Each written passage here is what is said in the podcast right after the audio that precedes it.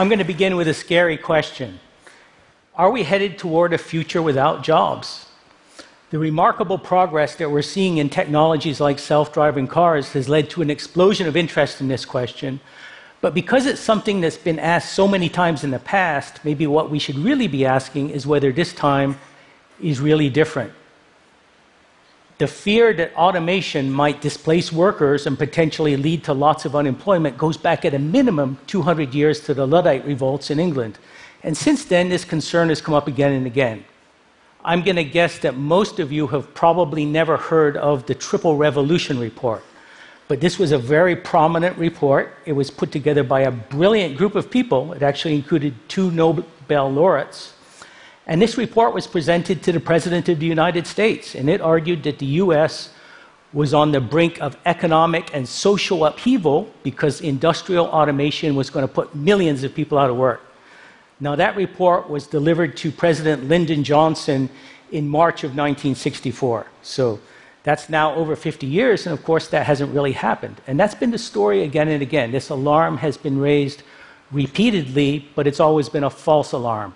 And because it's been a false alarm, it's led to a very conventional way of thinking about this. And that says essentially that yes, technology may devastate entire industries, it may wipe out whole occupations and types of work. But at the same time, of course, progress is going to lead to entirely new things. So there will be new industries that will arise in the future, and those industries, of course, will have to hire people.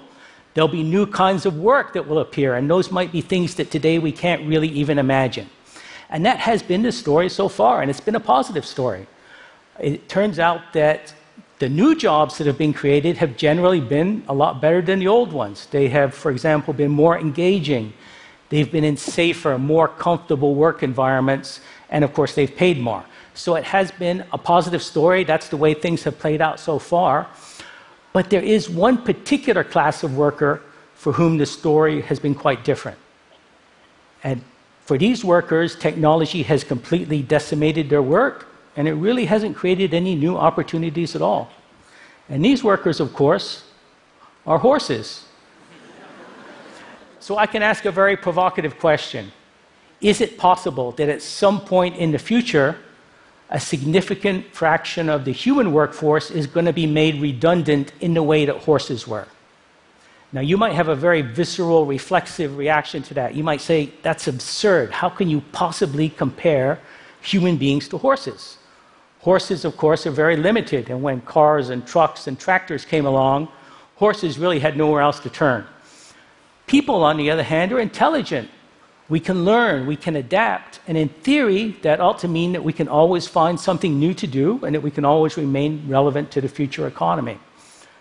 But here's the really critical thing to understand the machines that will threaten workers in the future are really nothing like those cars and trucks and tractors that displaced horses. The future is going to be full of thinking, learning, adapting machines. And what that really means is that technology is finally beginning to encroach on that fundamental human capability, the thing that makes us so different from horses, and the very thing that so far has allowed us to stay ahead of the march of progress and remain relevant and, in fact, indispensable to the economy. So, what is it that is really so different about today's information technology relative to what we've seen in the past? I would point to three fundamental things. And the first thing is that, of course, we have seen this ongoing process of exponential acceleration. Now, I know you all know about Moore's Law, but in fact, it's more broad based than that. It extends in many cases, for example, to software, it extends to communications bandwidth, and so forth. But the really key thing to understand is that this acceleration has now been going on for a really long time. In fact, it's been going on for decades. If you measure from the late 1950s, when the first integrated circuits were fabricated, we've seen something on the order of 30 doublings in computational power since then. Now, that's just an extraordinary number of times to double any quantity. And what it really means is that we're now at a point where we're going to see just an extraordinary amount of absolute progress. And of course, things are going to continue to also accelerate from this point. So, as we look forward to the coming years and decades, I think that means that we're going to see things that we're really not prepared for. We're going to see things that astonish us. The second key thing is that the machines are, in a limited sense, beginning to think. And by this, I don't mean human level AI or science fiction, artificial intelligence. I simply mean that machines and algorithms are making decisions, they're solving problems, and most importantly, they're learning. In fact, if there is one technology that is truly central to this and has really become the driving force behind this, it's machine learning, which is just becoming this incredibly powerful, disruptive, scalable technology. One of the best examples I've seen of that recently was what Google's DeepMind division was able to do with its AlphaGo system. Now, this is the system that was able to beat the best player in the world at the ancient game of Go. Now, at least to me, there are two things that really stand out about the game of Go. One is that as you're playing the game, the number of configurations that the board can be in is essentially infinite. There are actually more possibilities than there are atoms in the universe. So, what that means is that you're never going to be able to build a computer to win at the game of Go the way chess was approached, for example, which is basically to throw brute force computational power at it. So clearly, a much more sophisticated, thinking like approach is needed. The second thing that really stands out is that if you talk to one of the championship Go players, this person cannot necessarily even really articulate what exactly it is they're thinking about as they play the game. It's often something that's very intuitive. It's almost just like a feeling about which move they should make.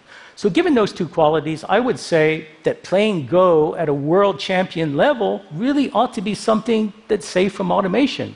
And the fact that it isn't should really raise a cautionary flag for us. And the reason is that we tend to draw a very distinct line.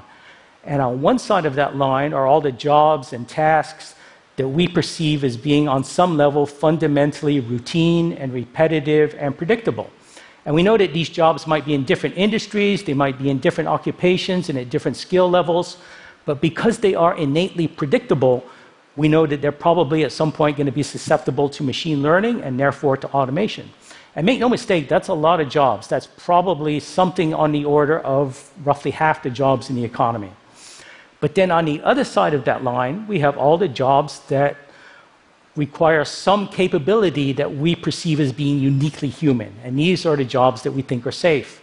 Now, based on what I know about the game of Go, I would have guessed that it really ought to be on the safe side of that line. But the fact that it isn't and that Google solved this problem suggests that that line is going to be very dynamic. It's going to shift, and it's going to shift in a way that consumes more and more jobs and tasks that we currently perceive as being safe from automation.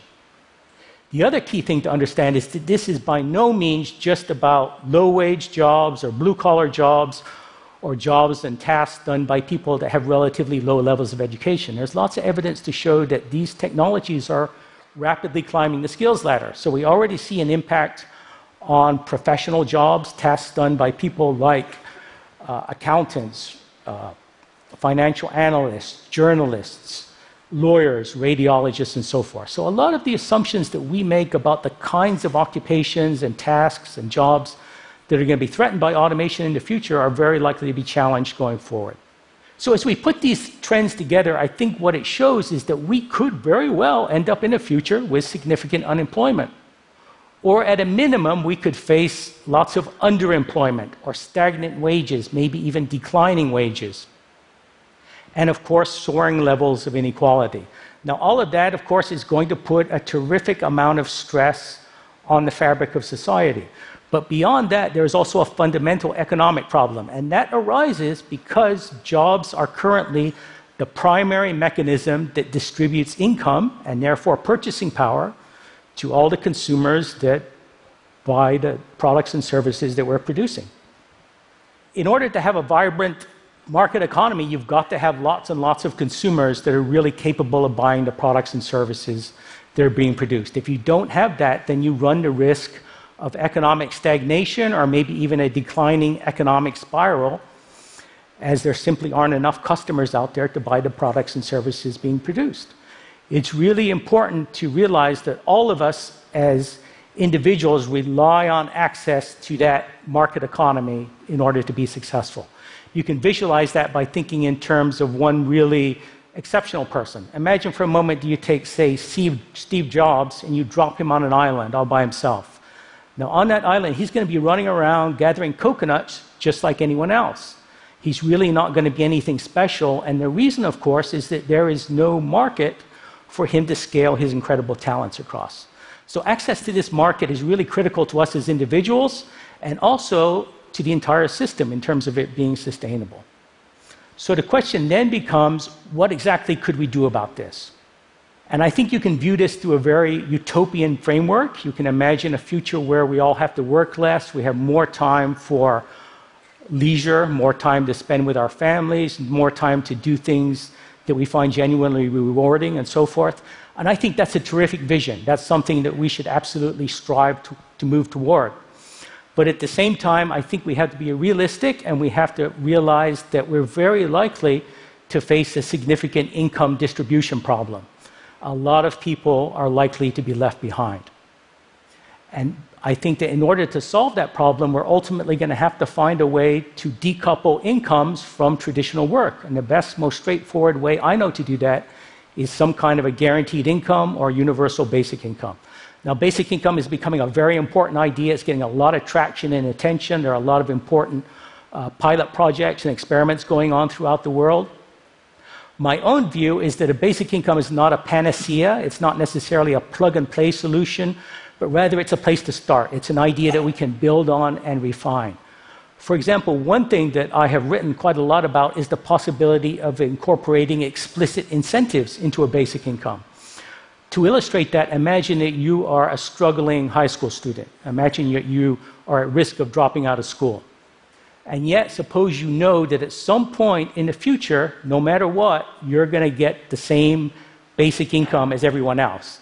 Now, to my mind, that creates a very perverse incentive for you to simply give up and drop out of school. So I would say let's not structure things that way. Instead, let's pay people who graduate from high school somewhat more than those who simply drop out. And we can take that idea of building incentives into a basic income and maybe extend it to other areas. For example, we might create an incentive to work in the community to help others, or perhaps to do positive environment or positive things for the environment and so forth. So by incorporating incentives into a basic income, we might actually improve it and also perhaps take at least a couple of steps toward, toward solving another problem that I think we're quite possibly going to face in the future, and that is how do we all find meaning and fulfillment? And how do we occupy our time in a world where perhaps there's less demand for traditional work? So, by extending and refining a basic income, I think we can make it look better.